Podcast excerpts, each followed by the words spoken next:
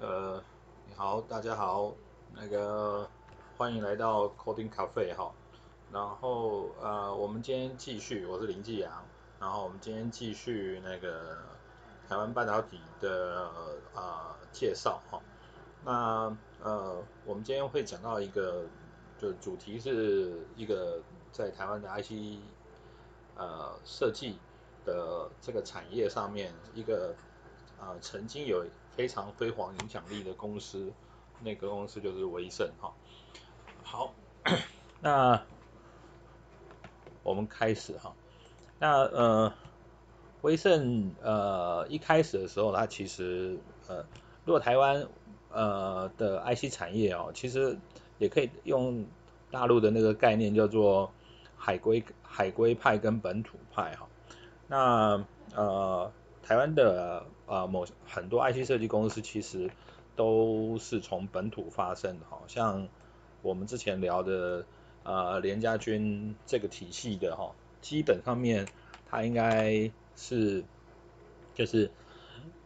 整个公司的起源设定，然后啊、人才的兴起哈，那基本上面算是台湾本土产生哈，还蛮大还蛮大的一个比例就是。呃，从工研院出来，然后呃，但威盛不太一样哈，威盛其实他是因为呃总总经理陈文琪，他是从那个戏谷回来，当初他们回来的时候，其实在戏谷的公司叫 Symphony，那为了去做那个主机板的生意，然后跟呃那个时候的做主机板的公司叫大众电脑合作，然后去帮他们。就是不管是啊调制成，然后跟相关的哦，一开始的时候的合作模式，那当然后来就开始把 Symphony 自己的那个 IC 设计团队，然后逐步的拉回到台湾来，然后重新就是呃在台湾设立的威盛电子，然后去做呃 PC 上面晶片组相关的呃产品设计。那呃呃跟软体的关系哈，可能我们到后面几集再聊。那我们先先呃前面这边先专注在就是这个 IC 产业的本身哈。那因为呃分散这样聊，就是再拉回到那个软体的这些相关的影响的话，其实呃会有一些混乱。好。回到就是，所以我们刚刚聊到就是、呃，他们帮大众电脑，然后开始做那个 chipset 的那个产品设计。那呃，大概时间点我跟大家呃稍微描述一下哈，就是大概一九八七年，然后陈文琪在那个加州的 Fremont，然后成立 Symphony。那呃一九九二年呢就把呃威盛总部，好，然后呃设立在那个呃新店，台北市新店，哈，呃对不起，那个时候是新呃那个台北县新店，但是现在应该叫新北市新店，哈，所以呃那个时候就开始做 chipset 的相关的设计，然后在一九九六年开始就推出从那个 ISA 的汇流排，然后开始加入到 PCIe 的汇流排哈。好，这边可能要先呃稍停一下，就是因为呃那个时期大概呃经验值这件事情对于对于呃 IC 产品而言的话是非常重要的，因为你没有公开的就是 IC 的 IP 可以买的那个。来源不像现在哈，比如说那个你要 CPU，你可以去跟 ARM 买，然后那呃其他的一些周边，你可以跟联电底下的 Faraday 买，就是智源买，或者是呃台积电创意买，或者是其他的 IP 公司哈，所以那个时期呃基本上面就是靠人的传承跟经验，那所以呃当前面。呃，讲联电的时候，并没有细讲到呃他们旗下的一些公司，但是基本上面就是呃 IP 的来源，然后就会变成你是不是有一个系列性的产品，一个很重要的一个经验跟概念，跟现在其实是差距蛮大的哈。那因为呃呃，就是 s i m o n y 的团队，那在美国的时候其实就有呃这个就是 chipset 相关的经验，所以在在呃经验值上面就是是。基本上面算是一个完整的经验值，然后所以当然，呃，设计的完整度跟产品的考量度来说的话，那呃就会比别的要强非常的多。那这也是为什么当时就是 威盛呃这家公司在啊、呃、PC 的晶片组的产品线上面哈、有很多契机点，那。很多其实都靠自己，然后呃自己团队里面或者是呃其中再去招揽新的团队的成员、哦，然后慢慢的啊、把它克服掉跟解决掉哈、哦，所以呃威盛一直到后中后期，然后呃它的 IP 的完整度、哦、应该是呃业界。呃，数一数二的完整，而且就是基本上面都是呃从内 cooking 出来的哈。那当然后面你可能会提一些，就是像呃 DVD 啊这些呃的产品线，然后它的 IP 好像出了一些问题。不过原则上，以它主要的生意的范畴，晶片组这个部分来说的话，那基本上面。它的 IP 的完整度其实是相当高哈，那当然后期可能还是有一些就是在追求产品推出的速度上面的时候，还是还是会用呃去跟其他的 IP 公司去做购买，然后再拿回来再慢慢修改的那个做法，这个就呃就题外话，但是就是基本上面呃不管是买来的，然后或者是自己产生的。那他们都会经过自己消化 IP 的过程去做这件事情。好，那呃，所以大概差不多从一九九六年之后，他们慢慢的整个整个晶片组的生意就开始上轨道。那中间当然有很多就是他们自己著名的产品。那产品本身我就不特别做介绍了。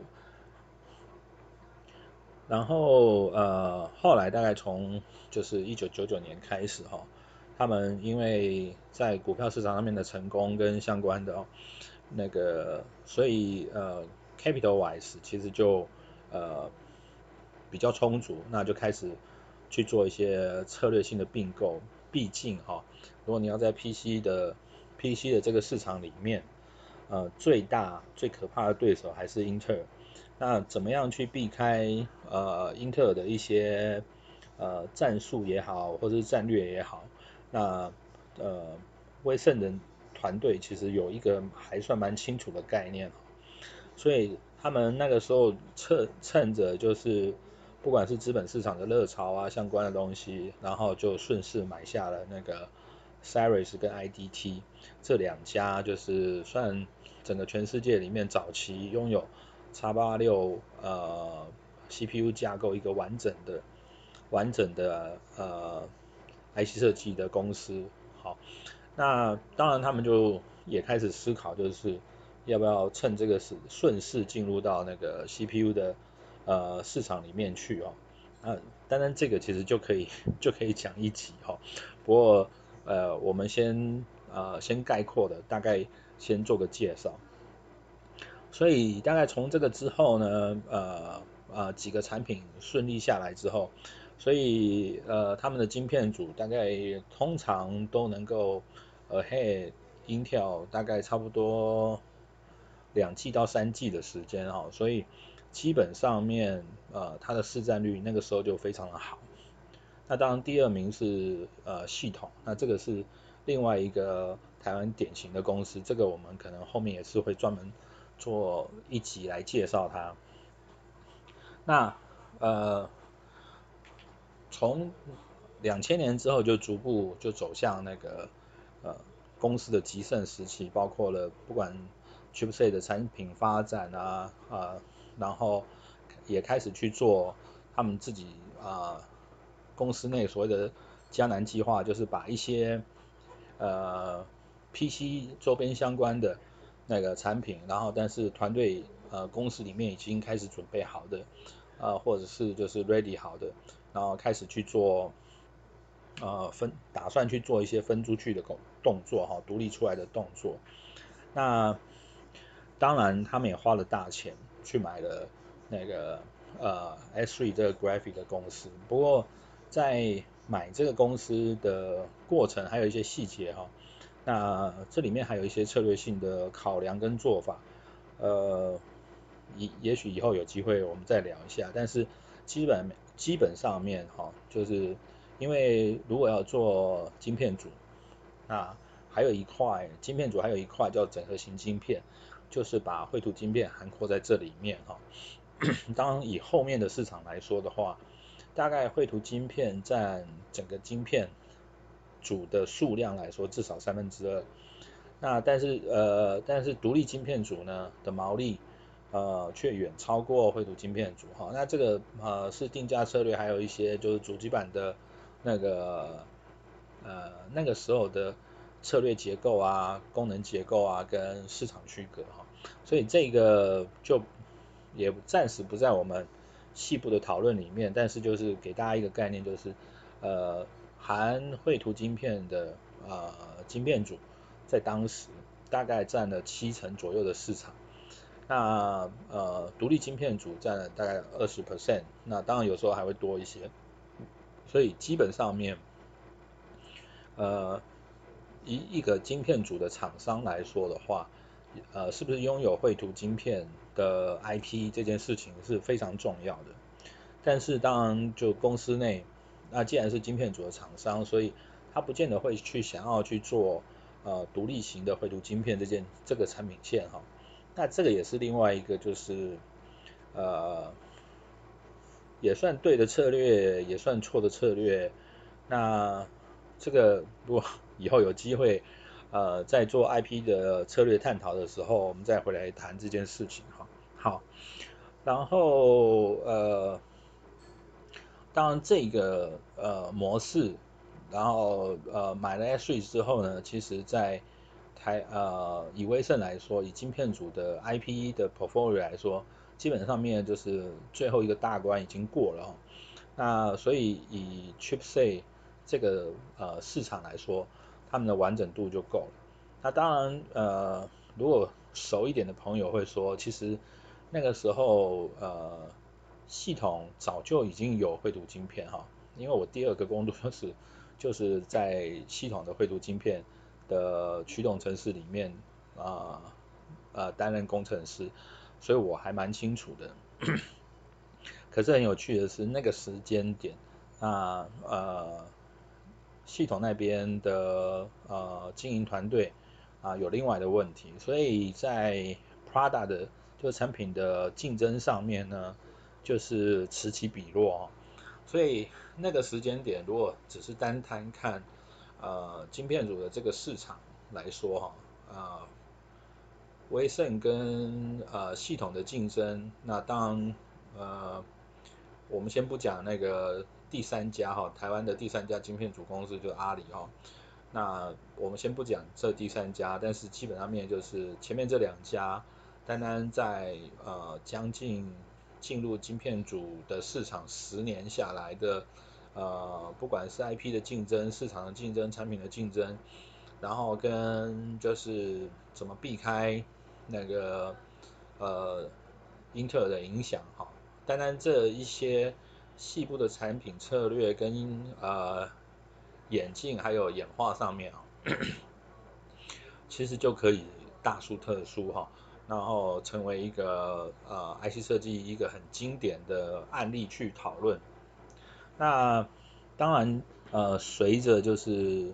呃那个时候威盛在台湾的股票市场上面成为股王之后呢，某个程度上面。你也可以说他是暴发户，但是就是当对于公司内的呃不少人的影响其实还不小啦，因为毕竟就是呃拿一张手上如果只要有一两张威盛的股票的话，呃其实整个的心态跟那个就已经哎算算呃你也可以说是呃有一点暴发户的心态哦，所以在专注产品上面还有一些就是像我们刚刚讲前面讲的那个嘉南计划的执行上面哦。其实还是有蛮多呃这个部分的思考点跟细腻度，那操作的细腻度也好，就是团队成成立之后呃市场的辅导，然后或者是作为面对市场的竞争的心态，那不见得都像原始团队，就是晶片组的团队里面，因为真正就是从从呃无到有的这种市场的竞争哈，那呃就。因为没有母公司的依赖，所以反而就是独立性跟竞争性反而会好很多哈。所以嘉南计划的不少公司其实基本上面，呃，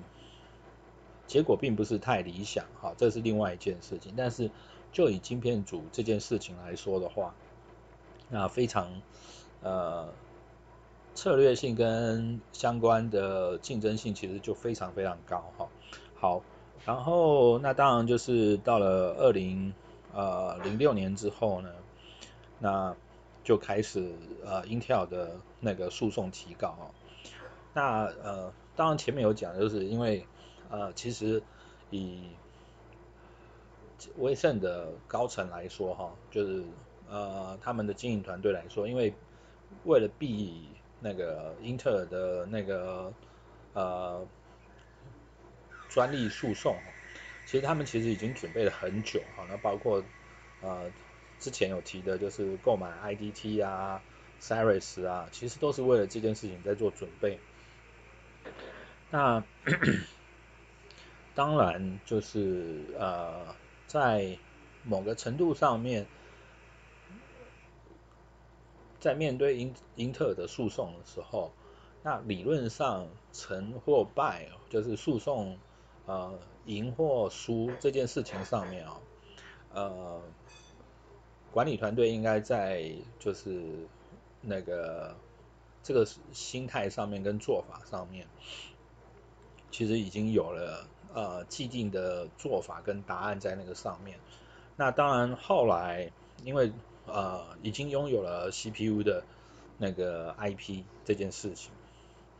但是呃是不是就是要就是放弃晶片组，那或者是说就开始推出自己 CPU 的相关的呃策略跟做法，呃，当然以事后诸葛的角度来说，那不见得那个时候的呃就是可以说那个时候的呃某些策略的影响，其实呃并不算太理想的策略呃决策哈。但以那个时间点来说，就要看主事者的心态跟后面准备工作是不是都做得非常的齐全了。那如果说都做得非常好的话，那呃当时做那个策略其实呃不算不见得算错。那那就该后面该什么结果就什么结果哈。就是如果你以人生来说，常常也是也是这样的状况，就是。你前尽人事嘛，那后面当然就听天命哈。可是呃回过头去看，那呃是不是这么细腻度，或者是说今天那个管理团队的人自己在回过头去看那个决策点的时候，那是不是有遗漏啊，或者是心态上面的完整度是不是够好啊？这些东西哦，呃，这个就留给。他们的问题去做思考了哈，那当然回来就是呃，因为有手上有 CPU IP 的关系，所以他们就试着去做呃 CPU 相关的生意出来。那呃也好也不好，因为原呃为什么呢？因为呃以单纯的 CPU IP 哦，大概落后英特尔至少五年以上的时间，至少。因为这里面呃，如果有前面有提到，就是呃那个时间点呃，不是只是 CPU 的 IP 这件事情，因为 CPU 的 IP 的效能跟呃晶圆厂的能力其实有很大的关系。那英特尔那个时候的晶圆厂是全世界最好的晶圆厂，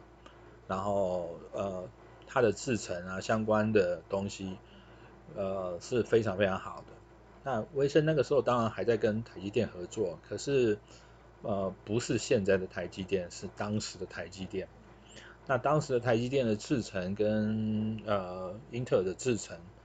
大概的差距也至少在三年以上哈。所以某个程度上面，你要配合，就是现有呃，威盛要配合现有手上能够呃，就是呃，晶圆厂最好的伙伴，然后去打一个，就是呃，以以张忠谋的说法来说，就是打一个超级大猩猩哈，这难度其实蛮高，非常非常高。那当然有没有就是错估形势哦？这个就我也可以事后诸葛讲这件事情啊。但是原则上，那个那个时间点在管理策略的考量上面，还有一些那个准备工作上面，呃，至少我自己回来看这件事情，因为当时我也是呃。软体团队跟产品团队的一员哈，呃，就是蛮多值得呃事后啊、呃、去仔细去思考的部分哈。好，那当然回来就是呃在呃诉讼的这段时间之后，其实呃不管是股票市场跟相关的就开始走下坡，然后呃当然。那个时间点，其实以威盛来说，还是以晶片组作为整公司整个的呃主要营收来源哈。那呃当然同时也做了就是呃 CPU 相关的那个产品布局啊，跟呃相关的呃市场开发好，但是当然还是以 PC 的市场为主。这件事情呢，这个点呢，可能我们后后面，呃，再有另外一个故事的时候，我们再来切进来讲这个点。呃，这个是另外一个有趣的呃产品分合的概念哈。好，那所以大概呃在呃面对英特尔的诉讼之后呢，就开始往下跌。然后在很多的产品线跟呃运作上面，其实就呃你也可以说就是卡东卡西的，那一直维持到就是呃大概威盛的晶片组的呃事业呃主导人物就是林哲伟离开之后呢，呃原则上啊、呃、威盛的晶片组的这个主轴的生意线大概就差不多到这边就。几乎是开始画啊画下一个呃断点，好，那目前大概就是先把初步的先把威盛的概括历史呃在这一集上面做个呃概括的介绍哈，然后那后面呢有时间我们再把一些里面的一些过程跟呃。呃，不管是 IP 策略也好，产品策略也好，然后我们再找时间把它把它再呃，就是弄成另外一个主题来讲。好，今天就谢谢大家的时间，呃，那下集见。